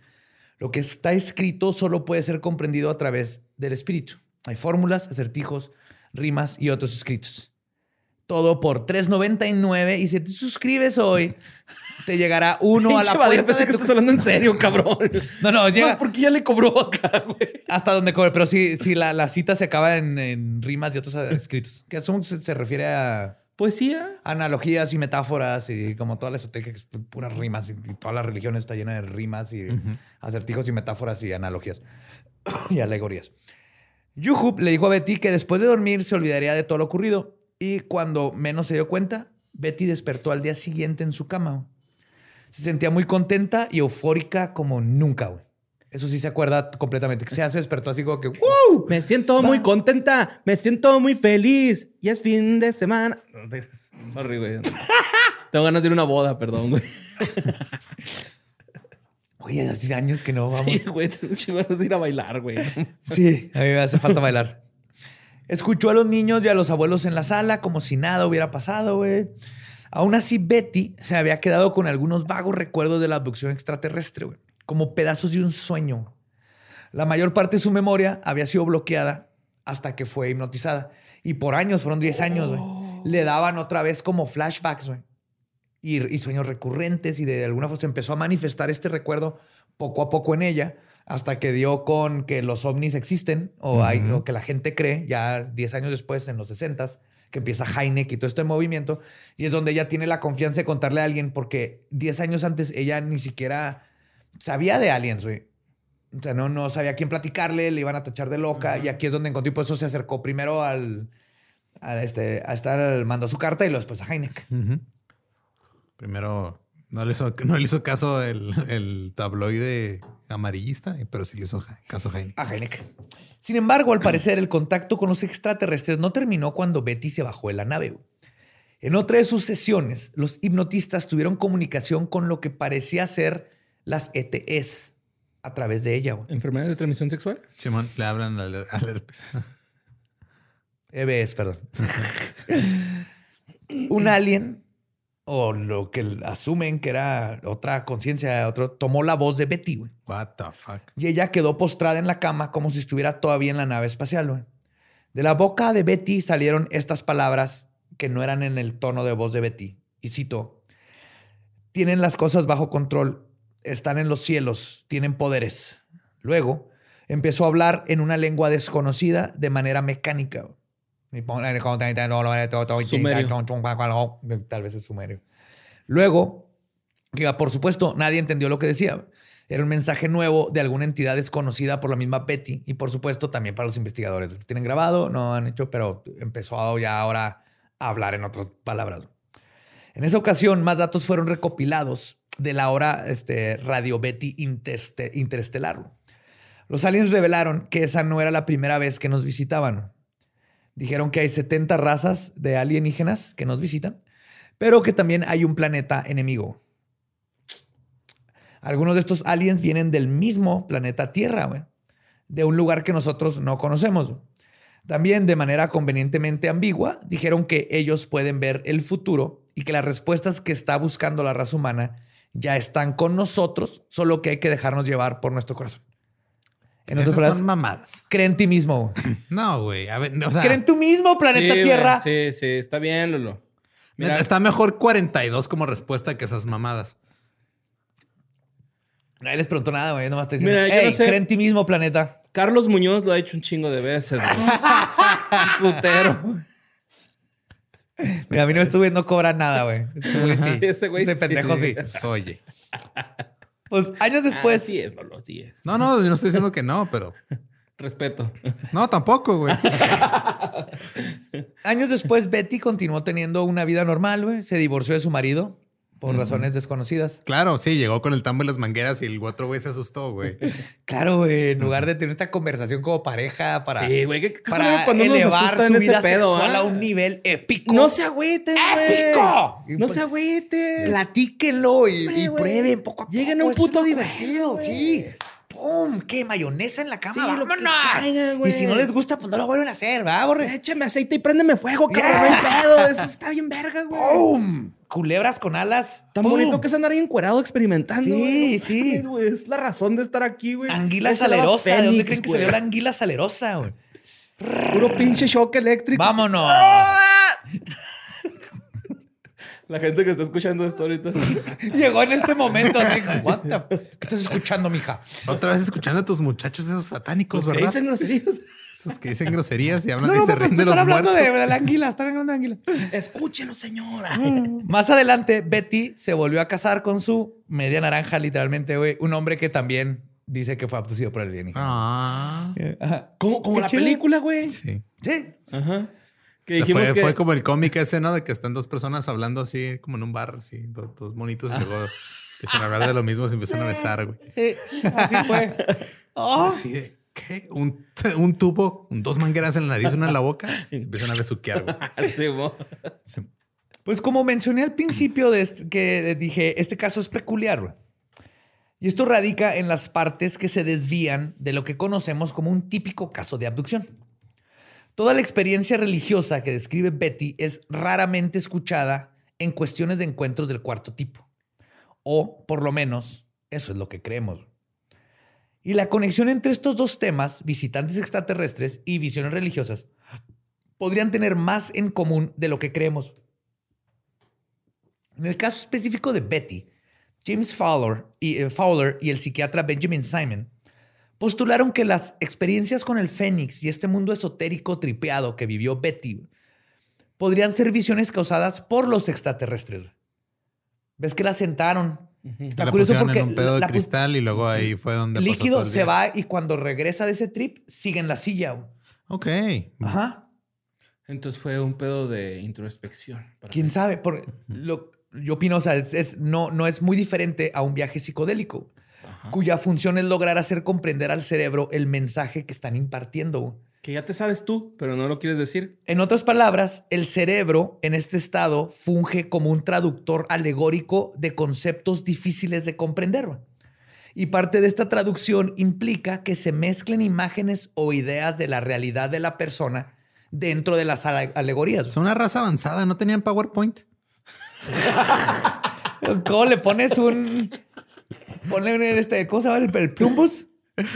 Explícale un plumbus a un terrícola. Dame PowerPoint y lo armo, güey. Pues en el caso de. En el caso de Betty, por su ferviente devoción, su cerebro le mostró imágenes religiosas o las tradujo y tradujo toda esta información a través del filtro de su fe cristiana. Esto se complementa con la hipótesis de Jacques Vallée. ¿Se acuerdan de Jacques Vallée, no? Mm. ¿Te acuerdas de Jacques Vallée? No. El que vendía este ah, licuadoras para hacer jugos. Ah, no, esa es la Jack Vallée. Amigo de Heineck y gran escritor de todo el fenómeno ovni. Pero tiene una idea bien cabronzota que rompe con todo. El otro. Jacques Vallée, el otro. el otro. Jacques Vallée dice que hay tres posibles tipos de fenómenos ovnis, o lo divide en tres tipos, básicamente. El de tuercas y tornillos, que básicamente es, es una nave física. Ajá, y la vi. Ajá, y ahí está. El psíquico, o sea, es una viene del proyectado de la cabeza, y la combinación de ambos. Oh. Ajá. Entonces, para él, el fenómeno ovni es una combinación de todas estas cosas. Pero mantiene que conocer la naturaleza de este fenómeno o eh, eh, eh, explicar si es que sí son naves de tuercas y tornillos o visiones de todos. Dice él que es lo menos importante. No es tan importante como la reacción que suscita dicho fenómeno. Indica que los encuentros con este fenómeno y su aceptación cada vez más grande tiene una función más allá de si existe o no la vida en otros planetas. Y cito, este fenómeno marca un cambio en nuestra estructura mitológica, causando que la curva del aprendizaje humano se doble hacia un entendimiento y comportamiento cósmico. ¿Ok? A lo que va, a lo que va a valer con esto, es que el fenómeno es real y su importancia está no en descubrir ahorita no nos debe importar si, son, si, son, aliens o aliens ajá, Simón. Sino cómo llegaron aquí, sino qué, es lo Él dijo, yo me voy a poder investigar lo que causa el fenómeno, porque eso es en todos lados. O sea, no puedo comprobar, no tengo cómo medir si son naves o no son naves. Pero yo he escuchado a miles de personas que han pasado por esto y me voy a poner a, investigar qué le pasó a ellos cuando pasaron por esto. Eso es algo que yo puedo medir. Eso se me hizo bien chingón. Güey. Entonces lo que dice él es que su importancia está en impulsar el psique y el comportamiento humano hacia una conciencia global fuera de sus propios egos. Y él cree que esto ha existido de diferentes maneras. Ahorita es ovnis, pero que hay como un termostato este, de social que y nos impulsa, que cuando está muy fría la cosa nos hace alucinar, o vienen de fuera. No sabes si es eh, literalmente una cultura que viene y no lo hace, o somos nosotros proyectándolo, o es el planeta haciéndolo, o es genética. Dice, no sé cómo sucede, pero hay un punto en donde la civilización empieza de repente todo mundo a, a creer en estas cosas y cambia la forma mundial de cómo pensamos en, en drogas. Oh, capacidad de cerebro, Daniel San. Ajá, Pero tiene que ser un, un, movimiento global. Y dice que es subconsciente o inconsciente. Muy interesante lo que hace, vale. Entonces no vamos a meter ahorita en todo eso, pero está en los show notes, en su reel. Está bien tripeado, ¿eh? Está muy chingón. Entonces, este, a lo que va, dice, eh, en las décadas de estudios sobre todo tipo de encuentros, del primero hasta el cuarto tipo, Valey notó una constante todos los que han tenido contacto con este fenómeno cambian su forma de pensar y de ver el mundo y el universo. Sí, pues. Si tú ves un pinche ovni, ya cambió tu vida. Claro. Si tú te toca ver así una nave. Yo ya he visto. Y que dices, eso es una nave, No, no era una estrella. eso es una nave, No mames, ya. Creo. Ya. Ajá, y vas a decir, ah, no. ¿Qué pues más hay? ¿No? Te, te, cambia, te cambia. Y entonces esto hace que te, cambie tu forma de pensar, de ver el mundo y el universo. Esto incluye visiones religiosas como apariciones de santos o vírgenes. Ah, cabrón. Ok. Lo que Valé propone y estudió y dice, dice que dentro del cristal sesgado de, digamos, tres niños españoles que ven una entidad luminosa, una nave, alien que llega a ellos, para ellos lo único que pueden pensar es una virgen mágica. Claro. Ok, ya entendí esa parte. Sí. Y ellos convencieron a todo un pueblo de que es real, porque dentro de su sesgo... O sea que el pinche Juan Dieguito a lo mejor vio un alien, güey. Ajá. Si es que existió, sí. Por eso el manto es verde, güey. Ajá. Eh, y pidió rosas por eso. Claro. Pero aún así cambió la mentalidad de cientos y lo miles de personas. O sea, estos eventos cambian. Lo llámenle milagro, o lo, ahorita aliens cambia a las personas y a los que están alrededor.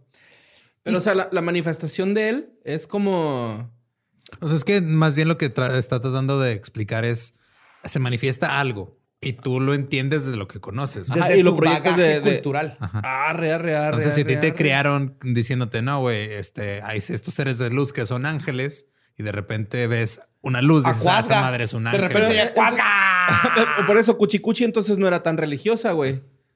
Pues más o menos, o sea, porque al final terminó hablando del hijo de Dios y preguntándole al ave fénix si era Dios. Entonces, es lo que decía Badía de que vas como llenando estos agujeros en la trama, por decirle de cierta forma, con, con las cosas que ya conoces. Sí, ya. perdón. Mientras menos, pues, menos conozcas de lo que estás viendo y, sintiendo y tratando de escribir, pues tu cerebro lo tiene que llenar con lo que conoces. Sí, man. Imagínate estos niños. Y de hecho, digo yo, güey, que quizás hace 500 años, todas esas luces y naves que ahora vemos en el cielo que ya el, Pentágono y el, todo este ya, ya instituciones están diciendo, tal vez serían interpretadas como señales divinas o ángeles, hace 500 años. Pero ahora que la ciencia nos ha permitido conocer más cómo funciona el universo y como especie hemos conocido más lo que existe afuera de nuestra pálida esfera azul, nuestra mentalidad se liberó de ideas arcaicas religiosas y ahora cuando los vemos, cuando vemos estas cosas, Pensamos en tecnologías desconocidas, güey. Planetas con vida e inteligencias que nos puedan estar vigilando. Sí, en lugar de estar pensando en, ah, son estos seres mitológicos. Que vienen y, me porté mal y por eso se me apareció. Ajá.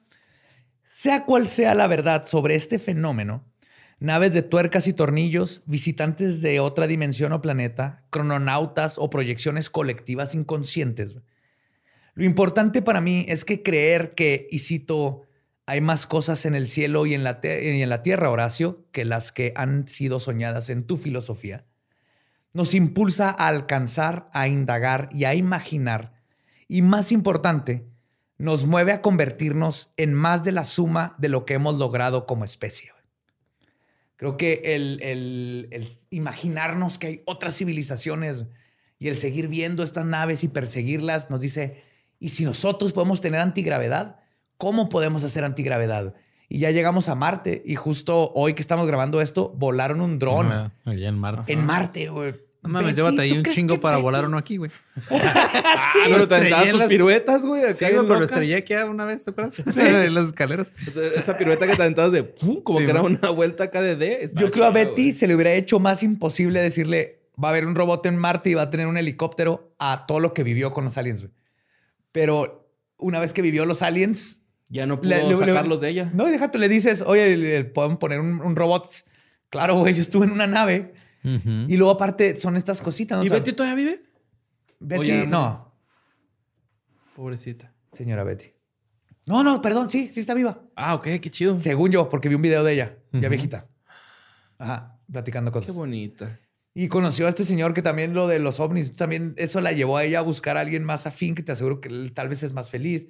Y no sabemos si eso dónde lo lleve, pero creo que ese es, creas o no en los aliens y antes de definir, creo que con la idea de Ajá. estas cosas nos hace mejores. Y es que es de expansión de mente a fin de cuentas, ¿no, güey? O sea, el, decir, no, nada más esto que me han dicho toda la vida, también es puede ser esto que me estoy imaginando. Es lo importante el fenómeno. Ajá, sí está Igual que con los fantasmas, es que hay más. Los fantasmas tienen que ver con Dios y religiones. hay más cosas. Son frecuencias, ¿no? A fin de cuentas, güey. Sí, o, energía en nosotros, o, habilidades telequinéticas. Son cosas que nos ayudarán a explicar el universo. Y en el, para mí lo importante es el buscar la respuesta. El camino es lo que nos va a llevar. No dice en ningún lado que se haya muerto, entonces va a asumir que está viva. Sí, tengo que ver un video. Entonces, tiene ochenta y tantos años ahorita. Sí, está bien roquita. Y Jack Valley lo lleva por allá y se me hace bien interesante ese punto de vista. Para todos los que son escépticos de los ovnis y todo eso, todas tienen que admitir que el que la gente empezó a pensar en dos mil leguas de viaje submarino y una nave que podría meterse al agua de Julio Verne, cuando no existía nada que se le equiparara ahí es donde empezaron a imaginar y ahora es lo más normal pensar que alguien puede sumergirse a profundidades. Y es que la imaginación es parte clave de la ciencia, güey. Sí, y la ciencia ficción es parte clave de la ciencia, porque el arte no tiene límites. Yo me puedo imaginar ahorita el robot que yo quiera.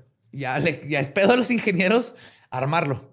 Pero Julio Verne pensó primero en algo que se sumerja a esas profundidades que los ingenieros hicieran un submarino, ¿no? Da Vinci pensó primero en un helicóptero, que girara madre para tratar hasta que ya se hizo la. Y el punto es que lleva eso a un extremo donde estamos viendo naves que, que vuelan arriba de nosotros. O son aliens, o mínimo, ¿cómo hacemos naves que puedan volar sin ruido? Y, ve todas las especulaciones que han hecho científicos serios sobre cómo funcionarían las naves.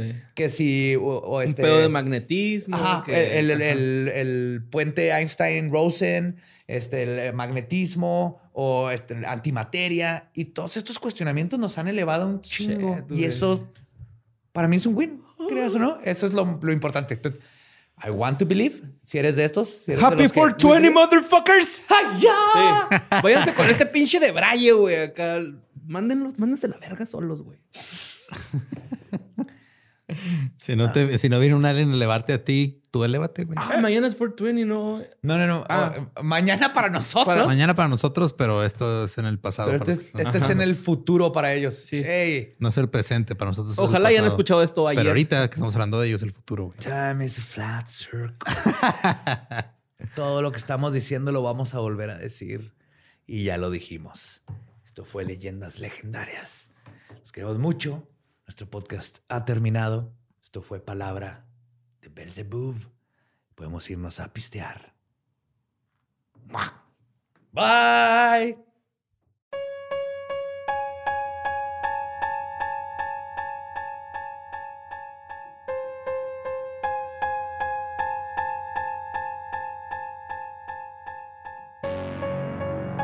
Ese fue el caso de la abducción Andreessen. Y creo que es muy interesante lo que maneja Valet, esta intención que no sabe si son aliens o somos nosotros o lo que sea. Pero ponte a pensar, hace 50, 60 años, no es, bueno, tal vez sí, pero no estamos tratando de escuchar abiertamente por vida y buscando vida en otros planetas. Fue una mentalidad que se nos hizo y, tuvo mucho que ver que ya empezamos a creer en esas cosas. Hace 100 años la gente creía que un cometa los iba a matar. Sí. Que por cierto, si quieren escuchar esa historia, vayan a escuchar el Dollop del lunes. Sí, buenísimo. No, o sea, no era Pop, era Era el Jali nomás, ¿verdad? Simón, el otro no. A nosotros tocó ver ese, ¿no? Yo me acuerdo haberlo visto de morro, güey. No, ese fue el Hellbop. El Halley, a ti no te tocó, güey. La última vez que pasó fue en el 86. Ajá. Y lo tarda como 60 y algo, güey. 73 años. 73. O sea, no nos va a tocar. Yo me acuerdo haber visto uno, güey. 76. Sí, no fue el de, no fue el Halley, fue el otro. Fue, en los noventas. Sí, me, acuerdo que se chido. Y, y a diferencia del Halley, porque el Halley supone que es en chinga, ¿no? Pues ni tanto. No, ni tanto. Nomás que tarda menos ese güey duró rato, güey. O sea, sí duró así como unas horas. es que los dos, nomás que uno tarda menos años en volver a pasar que el otro. Ya. Y el otro, este, a veces la gente piensa que también vienen aliens a llevárselos. Y dicen, ah, pues nos vamos. Uy, eso va a estar bien bueno. Como pulpo. Espérenlo. Ajá. Huyendo de su planeta original. Sí, y obviamente, ¿cuál, es, ¿cuál es la manera en la que haces que un alien que viene en un cometa te lleve, güey? Si tú dijeras cuál es la forma lógica de hacerlo, ¿qué, qué, harías? Levantar el pulgar. Incorrecto. Son Incorrecto. Tenis Nike. y este veneno. Ajá. Órale. o una playerita de expedientes secretos X en la ventana. Dale. Sí. No, porque luego te van a dejar en visto como abadía, güey. Llevan treinta y tantos años dejándolo en visto, güey. Maldito. Sabes que creo que le echo tantas ganas que ya a propósito no van a venir, güey. Nomás se burlan de mí cada vez que o te bloquearon ya. Llevan a sus hijos a ver, mira, mira, hijo, ese güey, ese pendejo. Desde que yo tenía tu edad, mijo, pone su camiseta en la ventana. Es como. Nunca vengas por él, güey. Es, es, como todos los que alguna vez tuvieron un crush que nada más les gustaba gustarles. Tú eres ese güey. Yo sí, sí, exactamente. Sí, o sea, a, tu crush nada más le gustaba la atención, güey. Así están los años contigo, güey. Así, ah, mira qué padre. Ahí lo tengo como pendejo. En mi lecho de muerte van a llegar. Con un chingo de regalos esos güeyes. Sí, en mi lecho de muerte van a llegar. Así, Oye, Joe, neta, sí vamos a ir por ti, güey, pero esto estuve cagado. nomás antes que te mueras, quiero que sepas que. Sí. Te inyectan células madres de alien y te llevan ahora sí, güey. Yes. Yes. Que salga cola de reptil. A ver si te parece, te parece el Fénix a ti también. Uh. No creo que sea con Fénix. ¿Te quieres ver una nave majestuosa, güey? Del tamaño de un edificio. Lo que le Como pinche coco no cofónico, güey. Como, malo del juego de South Park, güey. coco no pirotécnico. y que sea una manita, güey, el Fénix así. pintada. Ah, destrozando todo hasta criaturas mitológicas aquí. Pero sí hacen como pillidito de pollo, ¿no? Los Fénix, según Harry Potter. Pillido de pollo. Pillido de pollo. Así no iba la canción, güey. Eh, pero sí, güey. Es que sí está bien pinche. O sea, la neta, cuando te pones a verlo desde esa perspectiva de eh, a lo mejor es tu mente. Ah, o, un, consciente colectivo, un. Creo que. Y, lo más importante para mí es lo que dice Vale de no sabe, ¿no? Pero sabe que existen. O sea, no podemos negar que la gente mínimo cree que la abdujeron. Y hecho habla de, un punto ahí justo en eso, ¿no? O sea, la gente, estos creen que la agujeron. Yo no dudo, él dice, ¿no? De ciertos casos, hay unos que sí. las naves que se han visto y se han fotografiado, ahí están, sí, sí están. Lo que no sabemos es los pancakes del espacio que ahí están ahí también. ahí están, güey. Sí. Ahí está. Ahí, ahí. Ahí está. Con Ahí miel de maple de adeveras. Si no ha probado miel de maple de adeveras, no ha probado miel de maple. ahí está. Entonces no dejen de creer, el fenómeno ahí está arriba, volteen, búsquenlo y si se topan a uno, díganle que vengan por mí que se tarde culo. y ahí está también todo el catálogo de cosas que hacemos aparte de leyendas. Está el Dolop, está que fue de ellos, está cagado, está eh, puros exclusivo, puros y pistos, un chingo de cosas. y mañana historias del más Por supuesto. Entonces, un episodio. sí, es cierto. Vámonos el exclusivo. Nos vemos y escuchamos el próximo miércoles macabroso. Les tenemos una sorpresa bien chingona para todo el mes de mayo. Uh. Uh. Es la madre.